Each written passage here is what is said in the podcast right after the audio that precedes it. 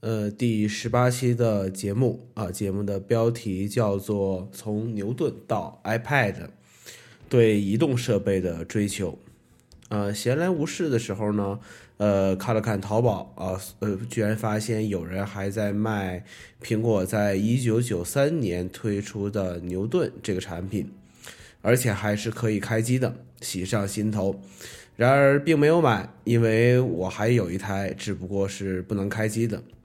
呃，一九九三年的时候呢，苹果推出了一款便携设备，叫做牛顿，正式的名字呢叫做 Message Pad。其实你发现一点啊，就是只要它的产品后面带有 Pad 这个结尾这个词的话，基本上当时的定位，或者说他想要把这个产品基本上都是向着这个平板，我们现在所谓这个平板这个类别进行一个制作的。呃，对于功能和性能啊，对于这个牛顿这个产品，大家可以去上网搜一下。我个人的理解呢，就是这是一台史前时代的 iPad，在黑暗中寻找方向和意图取代所谓电脑的便携式设备。呃，最终这款产品失败了啊！失败的原因呢多种多样，产品本身的问题啊，定价的问题，理念太超前，科技跟不上的问题。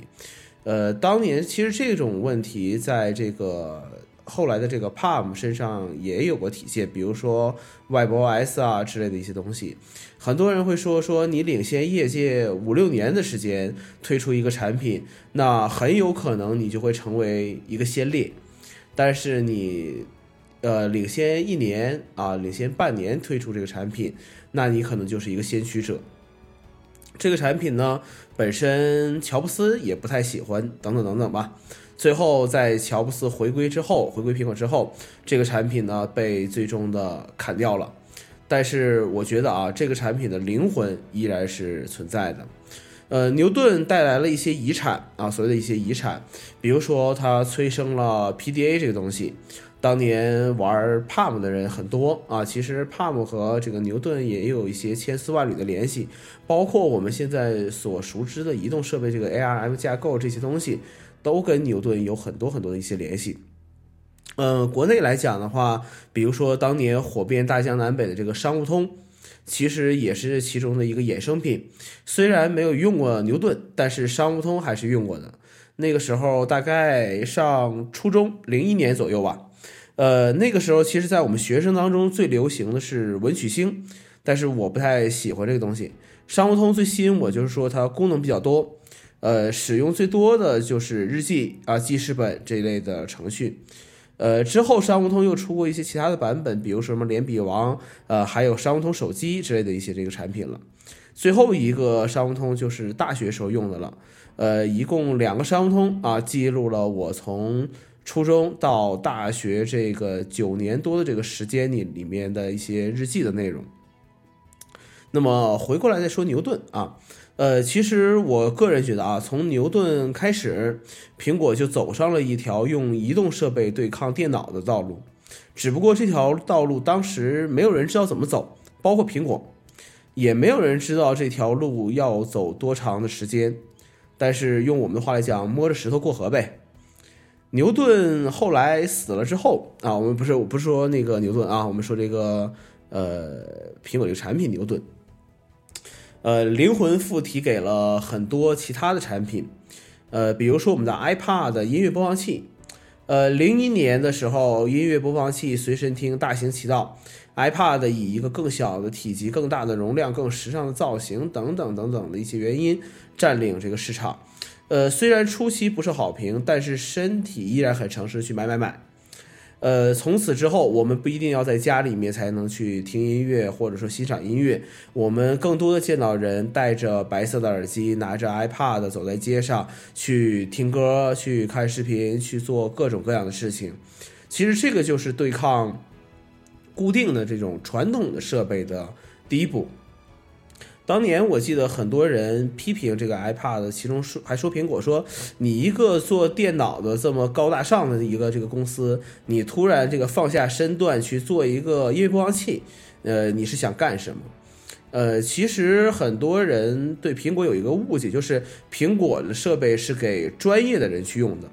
呃，为什么会产生这样的一个误解？其实我觉得也很简单，就是，呃，用苹果的人是一些小众的人群。当年，那么小众人群给人的感觉就是比较所谓专业一些的。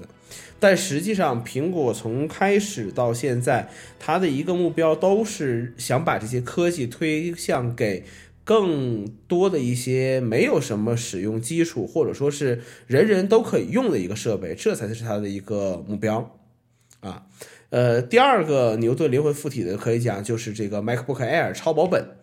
呃，超薄本在 Air 之前就有很多，但是影响力都没有达到像 MacBook Air 这种的。那么 Air 给我们带来了电池的长时间的使用啊，十到十二个小时，轻薄便于携带啊，SSD 加入之后的随时随地都可以打开直接进行工作，呃，这就是二十年前所追求的事情啊，一直到了零一零年啊，苹果才把它正式的去呃做出来啊。为什么没讲零八年的 Air？因为零八年的 Air 用机械硬盘那个东西实在是太慢了，太慢了。呃，到了今年零一六年的时，呃，去年一六年的时候，我们也可以看到，呃，新的 MacBook Pro 在轻薄方面，在电池方面，呃，以至于在扩展的性能的一些方面，它所做出的一些努力。那么，呃，最后一个更为影响深远的产品类别，那就是 iOS 设备啊，我们的 iPhone。iPad，呃，尤其是 iPad Pro 系列这个产品，你把它的这个键盘、笔加上去之后，你会发现和牛顿当年的很多产品有着非常类似的一种感觉。就是我的 iPad 在外出的时候，或者说是在娱乐的时候，它可以独当一面。那么用了笔，用了键盘，那么它就是一个所谓的。呃，生产力的一个工具，它可以帮助我去做很多事情。那么我随时随地的不会局限于我必须要从包里面拿出来电脑去做一些记录，去做一些呃问题的一些解决、一些处理。